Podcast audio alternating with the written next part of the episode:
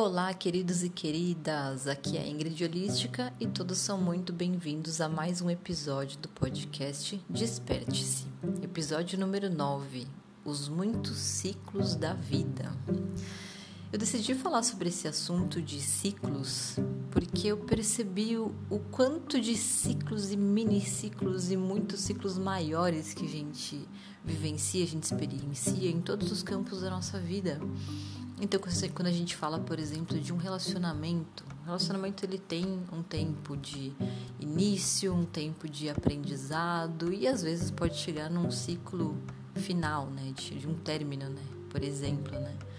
Mas a vida é feita de muitos e muitos ciclos. Quando a gente passa por um processo é, acadêmico, então a gente entra no jardim da infância, passa pelo primário, não sei como é que é a nomenclatura hoje em dia, se é fundamental, ginásio colegial, depois começa um novo ciclo dentro de uma faculdade, por exemplo, depois pode entrar num outro ciclo de uma pós-graduação e pode ser também chamado de um ciclo maior ainda de todo esse processo né, de aprendizagem, né?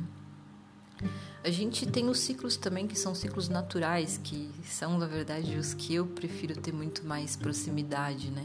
A gente aproveitar os ciclos das fases da fase da, das fases da lua, é, o ciclo natural do universo mesmo, quando a gente fala, por exemplo, do mundo, né, de as, as estações do ano, um ano completo, tudo isso são ciclos que a gente tem naturalmente, que eu prefiro se, seguir esses ciclos, porque o que, que aconteceu dentro desses ciclos naturais? A humanidade acabou criando um ciclo diferente, né? um ciclo de um calendário gregoriano dividido por meses, dividido por semanas, por dias, por horas e por minutos e segundos também, né? É, apesar que a divisão de um dia, tudo bem, é válido, né? Mas quem determinou que são 24 horas, né? Então, dentro dessas 24 horas, um terço, no mínimo, você vai ter que se dedicar ao seu trabalho, né? Então, é um ciclo que foi criado para a gente seguir de uma forma bem fora do nosso natural, né? E aí que entra na questão de propósito de vida, né? Tem pessoas que aceitam essa situação, trabalham até mais do que oito horas, pessoas que gostam de trabalhar mesmo, muito provavelmente porque gostam do que fazem, né? Mas tem muita, muitas pessoas que estão extremamente infelizes com suas vidas profissionais exatamente porque não tem um propósito de vida, não encontra um propósito. Acaba vivendo muito dessa forma automática desse ciclo que foi imposto e que segue isso de uma forma como se isso fosse natural e que para muita gente isso é natural porque foi a forma que ele foi apresentado, né? É o que diferencia também das realidades, né? Então acaba aceitando essa condição e não faz nada para mudar porque é conformado, porque simplesmente é assim. A gente tem que se dedicar. A gente tem que se dedicar no mínimo oito, dia, oito horas por, por dia ao trabalho, no mínimo cinco dias por semana dedicado ao trabalho. É, tem um período também dentro de, de, um mês, né? São, seriam as quatro semanas, né? E dentro de um ano inteiro, 11 meses tem que ser dedicado ao trabalho, né? Ao invés de buscar algo que realmente move a alma e que faz realmente seguir o que é o propósito de vida, né? O que eu percebi quando eu tive meu despertar foi exatamente de querer sair desse, dessa vida sistêmica, né? De não aceitar mais essa condição porque eu o que eu acreditava era muito diferente, era muito maior do que isso, né? Do que simplesmente dedicar a vida ao trabalho para trabalhar para os outros, né? E tendo que seguir regras que são impostas, né? E que não faz parte do ciclo natural, né?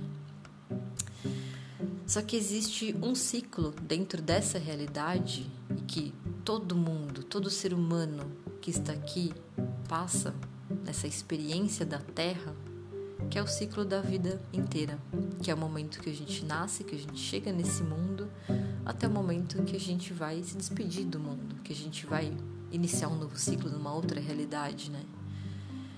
E olha o quanto que a gente está desperdiçando, né?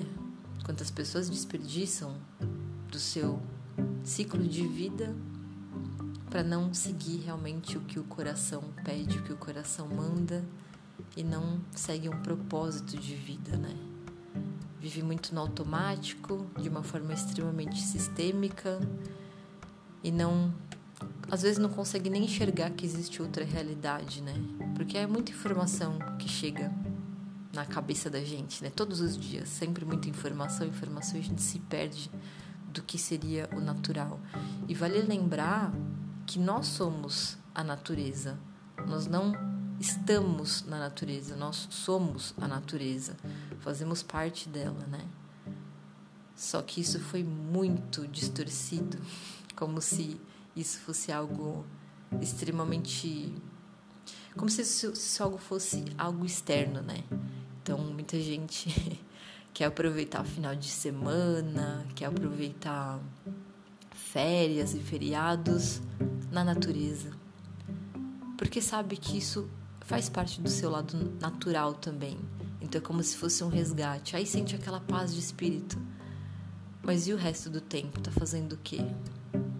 Muitas vezes está infeliz trabalhando por algo que não gosta, que não acredita, mas porque é conformado de que a vida é assim. Fica o alerta. O que, que você quer fazer com esse ciclo que você vivencia nessa realidade terrena que a gente está aqui na Terra? Nós somos filhos da Terra. O que você quer fazer com esse tempo que te resta? Pode ser muito tempo, como pode ser pouco tempo, mas o que, você vai querer fazer com esse tempo que te resta?